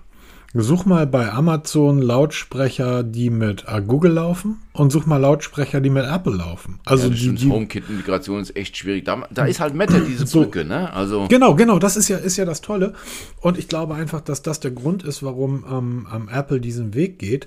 Bei, bei Google, da können wir nächste Woche nochmal drüber reden. Da, da tut sich ja gerade was, gerade was, was äh, die Home Integration betrifft, ja unglaublich viel. Also diese, ähm, die die AirTags-Alternative, das ist ja tatsächlich ja auch wieder, da geht es ja eigentlich um einen kompletten Aufbau des ähm, Find My Device-Netzwerkes, was ja so aufgebohrt wird, dass du mit deiner Google, mit deiner, mit deiner Wear OS Watch deine Türklingel von überall, wo du bist, steuern kannst und, und ähm, Darum geht es eigentlich. Diese AirTags sind ja nur ein klitzekleiner Bestandteil dieses riesigen neuen Netzwerkes, was Google dort baut. Und da bin ich halt sehr, sehr gespannt drauf. Sie können es ja schon, ne? Also dieses Google Smart Home, das ist ja schon weit verbreitet. Und auch dieses, dieses Google Wo ist, gibt es ja auch schon seit Jahren. Also das ist ja auch nicht Nebenbei, da sind bei mir immer noch Telefone drin, die ich seit drei Jahren gar nicht mehr benutze. Ich habe da jetzt mal reingeguckt. Genau dasselbe wie bei mir. Ich, oh, was ist das denn alles? ich muss dann immer gucken, was ist das eigentlich für ein Gerät, weil es bei mir so viele sind. Ähm, und diese HomePod 2 Geschichte, ich, ich glaube wirklich, dass das geht in die Richtung, um diese, diese, dieses Apple am Smart Home so ein bisschen mit einzubinden, weil, wie halt gerade eben schon gesagt, die Geräte, die wirklich dort in dem Apple-Ökosystem von Haus aus funktionieren, so wie es zum Beispiel die AirPods tun. Nee, wie heißen die AirPods? Ja, die Kopfhörer. Die AirPods, ja. Wo du, wo die, die du aufmachst und die einfach da sind. Da gibt das einfach so wenig Geräte und ich muss dann halt, wenn ich in dieser Welt zu Hause bin, muss ich die Geräte nehmen, die von Apple zertifiziert sind. Ich kann also nicht die besten nehmen, sondern ich muss das nehmen, was Apple mir sagt, nimm das bitte. Und da ist Matter natürlich ein großer Vorteil. Wenn das immer weiter ausgebaut wird, dann kommt das vielleicht auch auf Geräte, die ich mir dann gerne in die Wohnung stelle. Und zwar nicht irgendwie so einen, so einen bunten, sondern so einen runden HomePod mit so einem bunten Display obendrauf, sondern ein Gerät, was mir gefällt, was vielleicht meinen Klang oder meinem Klangempfinden besser entspricht und, und, und. Ich bin also plötzlich viel freier und dass die, die Unternehmer oder die Unternehmen plötzlich sich öffnen und dafür sorgen, wahrscheinlich auch ein Stück weit auf Druck der, der Politik der EU. Ähm, ich glaube, das hat Apple, die haben damit nicht gerechnet, dass die EU denen sagt, ja, bei den Lightning-Anschluss, den könnt ihr vergessen. Ich glaube wirklich, dass das für die ein Schuss vor dem Bug war, und dass gegebenenfalls die EU dafür sorgt, dass wir ein freieres, eine freiere Hardware-Welt bekommen, was ja schon mal fantastisch wäre, zumindest für mich. Ja, es ist ja nicht in der EU, es sind ja auch andere Länder auf der Welt, die Hersteller von eben Grüße an Brasilien. Ja, genau. Zwingen die Telefone umzubauen, um sie reparaturfreundlicher zu machen, um den Austausch zu vereinfachen, dass auch wir Kunden, die vielleicht mal wieder einen Akku tauschen können, ähm, was uns dann abschminken können, sind zum Beispiel dann wasserdichte Geräte, ne? so, wie, wie, so wie wir sie heute kennen. Das ist dann wieder der Schritt zurück. Ne? Also ich erinnere nur. Nee, nein, nein, nein, nein. Es geht. Wir hatten, es geht. Wir hatten, ja, ja, erinnere dich, es gab früher diese Caterpillar-Smartphones ja. mit einem wechselbaren Akku, ähm, die du halt öffnen und schließen konntest, die Geräte. da waren halt riesige Schrauben und Gummidichtung. Genau, das ist halt die Frage, findet man sowas geil, ne? Also es gibt bestimmt der eine oder andere, der sowas cool findet, aber, aber naja, es zeigt einfach nur, dass sich auch andere Länder darüber Gedanken machen, über die Nachhaltigkeit, ist ja das Thema. Und ähm, die Hersteller wirklich zwingen und die Hersteller sich nicht mehr aus der Verantwortung stehlen können, weil sie sagen, mir doch egal, ich mache trotzdem meinen Lightning-Anschluss in mein Telefon rein, weil es einfach geil ist. Nein, das ist eben vorbei. Du bist eben einer der, ja, Kunde ist König, ne? Und Ja, Du genau. spielst nach unseren Regeln, nicht nach euren Regeln. Und wenn du nicht nach unseren Regeln spielst, bist du eben weg vom Fenster. Hallo Kunde ist König. Hallo Google. Könnt ihr bitte mal per Update auf meine Pixel Watch ein Update schieben, dass nicht jede verdammte Sekunde mein Puls gemessen wird? Ich sitze jetzt seit einer Stunde mit Peter im Podcast. Du brauchst meinen Puls nicht messen. Diese Stunde, da ist mir völlig egal, wie der Puls ist, hättest du das ausschalten können.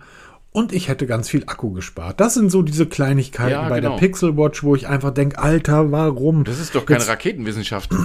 Nein. Ne? Oder diese, diese, das, was die Huawei, was die Samsung Galaxy Watch kann. Eine Samsung-Uhr mit Wear OS oder auch die Huawei Watch. Ich sage der Huawei Watch, hallo, da sage ich, meine Schlafzeit ist von 10 bis morgens um 7.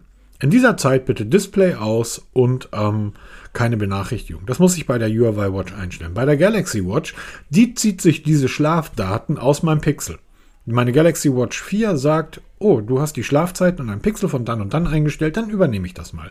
Und wenn ich dann irgendwie um halb elf ins Bett gehe, brauche ich mich nicht drum kümmern. Bei der Pixel Watch muss ich jedes Mal händisch den Schlafmodus einschalten, weil sonst wäre das Display die ganze Nacht an. Also, Google.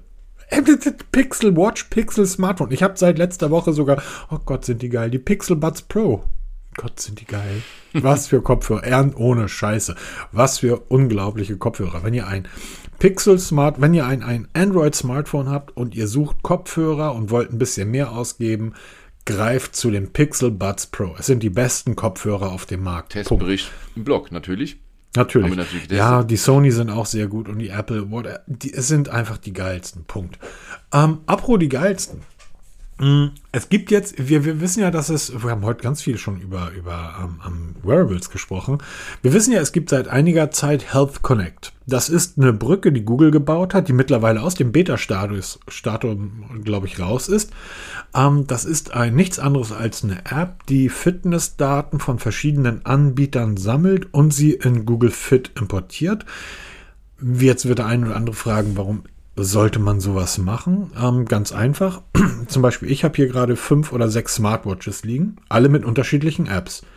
Das heißt, ich würde aber ganz gerne wissen, wie ist denn im Lauf einer Woche so mein, mein Zustand gewesen. Ne?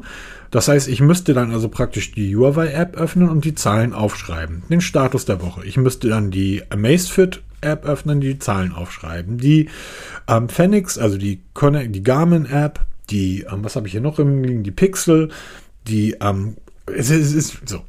Viele. Da gibt es dann aber Health Connect. Das heißt, all diese Apps sammeln die Daten der einzelnen Uhren und schaufeln die alle in, Fit, äh, in, in, in Google Fit. Das heißt, ich kann Google Fit aufmachen und sehe, dann sehe ich, hier sind die Daten von meinem ähm, Wahoo, von meinem Bolt, dem Fahrradcomputer. Am nächsten Tag sind die Daten von Samsung drin, am nächsten Tag die Daten von Garmin, am nächsten Tag.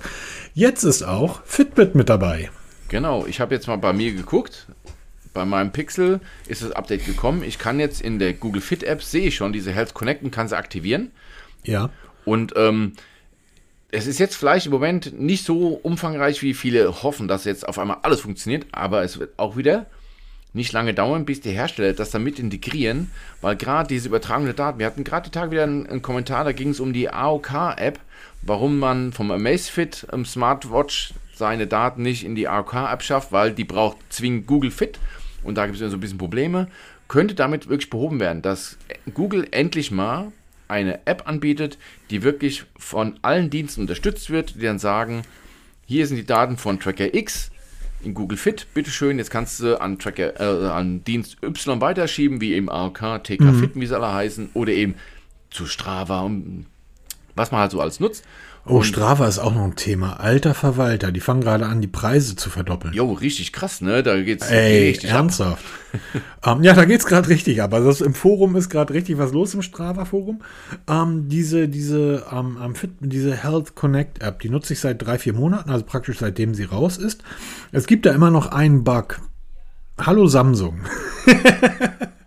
Wenn ich auf meinem Trackbike 30 Kilometer fahre mit einer Durchschnittsgeschwindigkeit von 28 Kilometer und ich mache dann Google Fit auf, weil das ich mit meiner Samsung Galaxy habe tracken lassen, diese Fahrt. Und ich mache dann Google Fit auf. Und bei Google Fit steht dann drin, ich bin ein, ähm, wie heißen diese Fahrradrollen? Nicht diese, diese, ich bin so ein, so ein Fit, so Heimtrainer-Fahrrad gefahren. Und da sehe ich auch so ein lächerliches Bild von so einem Heimtrainer. Samsung war kein Heimtrainer. Ich war draußen unterwegs. Ihr solltet doch anhand der GPS-Daten sehen, dass ich nicht auf einem Ort gestanden bin.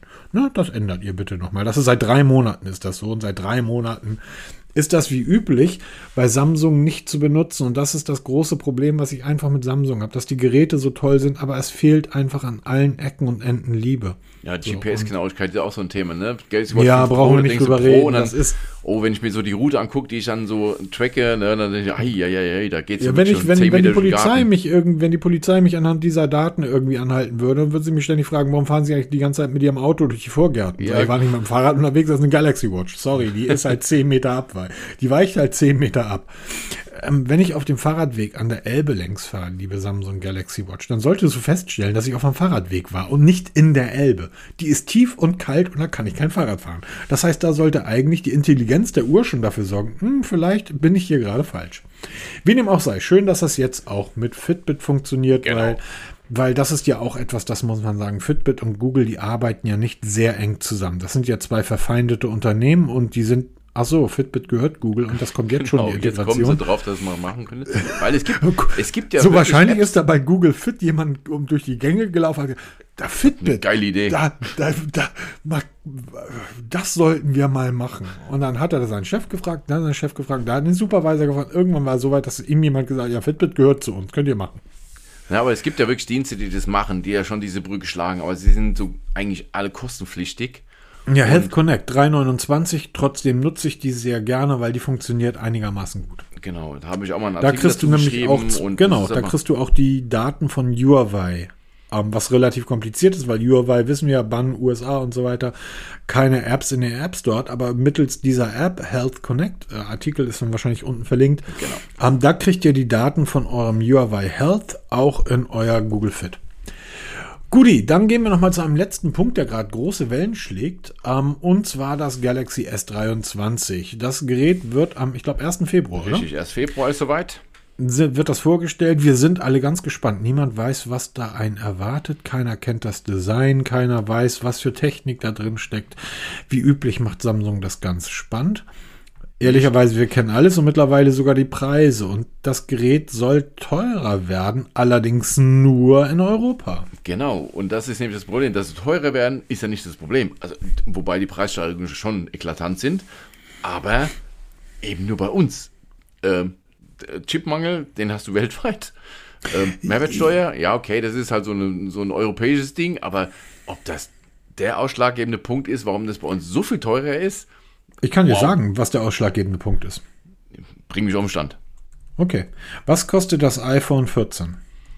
Ähm, ich glaube 899 Euro, ne? Geht's los? Was kostet das iPhone 14 in den USA? Ähm, weiß ich nicht, habe ich noch nie gekauft. 100, we 100 weniger. So. Ähm, Apple hat nämlich angefangen, unterschiedliche Preise für unterschiedliche Regionen aufzurufen. Das iPhone, die iPhones grundsätzlich seit, seit neuesten kosten in den USA mehr als 100 Dollar oder umgerechnet mehr als 100 Euro weniger als in Europa. In Europa sind die Preise massiv angehoben worden, in den USA nicht. Und Samsung wäre als weltweite Marke relativ dumm, wenn sie die Preise in den USA anheben, während der große Mitbewerber, die sehen Apple immer noch als Mitbewerber, was ich total Quatsch finde, ihr spielt in unterschiedlichen Welten. Ähm, aber wenn Apple die Preise eben in den USA nicht anhebt, aber Samsung sie anhebt. Deshalb machen sie genau dasselbe eins zu eins und kopieren da Apple. In den USA bleiben die Preise gleich, in Europa nicht. Ah, okay. Das würde natürlich Sinn machen, ne? Und komischerweise war der Aufschrei in der Apple-Community seinerzeit eben nicht so groß, wie er jetzt scheinbar durch die Twitter-Welt am rauscht, was Samsung betrifft. Und ganz spannend ist, dass auch Seiten wie 9to5Mac sich darüber beömmeln, wo du die ganze Zeit denkst, Jungs, ich weiß, ihr sitzt in den USA, aber guckt nur auf eure iPhone-Preise in den USA und in Europa, dann werdet ihr feststellen, warum die das machen. Ähm, es ist Es ist einfach so, ähm, es wird wahrscheinlich im Unterschied bei, bei Apple ist der Grund ja einfach mehr Kohle zu machen. Bei Samsung liegt der Grund wahrscheinlich nicht nur in mehr Geld, sondern auch in einem anderen Punkt. Und zwar der Snapdragon, den Samsung jetzt ja hoffentlich weltweit verbaut. Der Snapdragon ist um ein Vielfaches teurer geworden. Das heißt, der neue 8 Gen 2 ist um ein Vielfaches teurer geworden als der Vorgänger, der 8 Gen 1. So dass wir davon ausgehen können, dass alle ähm, High-End-Smartphones von Android, die dieses Jahr mit dem 8 Gen 2 auf den Markt kommen, den Preis vom letzten Jahr nicht halten werden. Also wir werden bei allen Smartphones drastische Preissteigerungen sehen. Ich gehe auch mal davon aus. Aber wie wir wissen, bei Samsung ist es alles halb so schlimm, weil die Preise, wie sie jetzt hochgehen, werden sie nach zwei Wochen wieder runtergehen, wenn wir uns auf einem normalen Niveau einpendeln. Ähm, äh, sagen wir so, es ist die Frage für dich selber, bist du bereit, so viel auszugeben, ja oder nein? Ne? Am Ende genau. zählt das nur noch. Da ist dann völlig egal, was da für ein Hersteller hinter steht. Es bleibt auf jeden Fall interessant, was, wie wirklich die Preise am Ende aussehen werden, ob sie Samsung doch noch berappelt und sagt hier, okay, war vielleicht nicht so ein geiler Zug hier, wir, wir nehmen das auch wieder zurück. Am 1. Februar wissen wir mehr. Dann sehen wir auch zum ersten Mal dann in, ähm, in echt hier die 200 Megapixel Kamera des Galaxy S23 Ultra was ja das Superste überhaupt sein soll. Also die ersten Bilder, die man da sieht, sind schon, boah, sehr gewaltig. Aber das mhm. ist mit dem 200 Megapixel Sensor, die Frage ist halt wirklich, gewinnt Hardware oder Software, wo wir wieder die Brücke zum Anfang des Podcasts schlagen können. Ja, genau. Ist die Hardware so geil, dass die Software unnötig macht oder ist das Zusammenspiel dann die perfekte Geschichte? Es wird sich zeigen. Ähm, wir werden auf jeden Fall drüber sprechen. Wir werden auf jeden Fall eines oder zwei Geräte davon testen. Beim Ultra bin ich mir nicht so ganz sicher, weil das ist so ein Gerät, was mich interessiert. Das wird, natürlich ist es ein geiles Telefon, aber es wird nicht oft gekauft. Weil ähm, mich interessieren nicht so die Geräte, die jetzt von fünf Leuten gekauft werden. Uns interessieren eher die Geräte, von, die von 10.000 gekauft werden die Brot- und Buttermodelle, wie du es wieder so nennst. Also der, der Punkt ist ja so, wenn ich ein Smartphone teste, dann wird meine SIM-Karte aus meinem privaten Gerät rausgenommen und mein Pixel wandert dann für zwei, drei oder vier Wochen in die Schublade. Ich fasse es nicht an. Nur so macht Sinn, ich, ja. Ich nutze das Testgerät als ausschließliches Gerät. In meinem privaten Ökosystem mit den Geräten, die ich hier zu Hause rumliegen habe, also mit den Uhren, mit den Kopfhörern und, und, und. Nur dann kann ich eine relevante Aussage treffen, ob dieses Gerät okay ist oder nicht. Ich kenne ganz, ganz viele, Grüße gehen raus an diverse YouTuber, die Tests machen oder auch, auch Blogger, wo du einfach siehst, die haben Testberichte geschrieben für irgendein Smartphone, ein Xiaomi oder ein, ein, ein Oppo oder was auch immer und haben aber die ganze Zeit, das siehst du auf Twitter oder konntest du auf Twitter sehen, ähm, haben die ganze Zeit als Hauptgerät weiterhin ihr iPhone genutzt. Das iPhone fässt du einfach drei Wochen nicht an, wenn du ein anderes Gerät testest. Ansonsten brauchst du das andere Gerät nicht testen. Genau, Ansonsten das ist der Grund, warum ich keine Smartphones mehr teste, weil ich einfach kein Interesse mehr dran habe und das ist, ich habe lang genug gemacht, ich habe das keine Lust mehr, das ist so, du hast da Spaß dran, ich tob mich halt mit Wearables aus, mit anderen Kram da, aber das ist, wenn du es machst, dann machst du es halt richtig oder sonst machst du es gar nicht. Es gibt noch einen Punkt zum Abschluss, einen kleinen Schmunzler am Ende. Wir wissen ja alle, bei Apple gibt es dieses Trade-in-Programm. Kann man gerne mal auf der Apple-Seite nachschauen. Das heißt, wenn ihr euch ein neues iPhone kauft, könnt ihr euer altes Gerät Apple zum Kauf anbieten und die verrechnen dann den Preis des neuen Gerätes. Also die machen euch einen Preisvorschlag für euer altes Gerät und verrechnen das dann mit dem neuen Gerät und Apple wird wahrscheinlich die alten Geräte dann aufbereiten und dann über ihre eigene Refurbished-Seite ja, genau. ähm, aufbereitet verkaufen, was eine tolle Idee ist.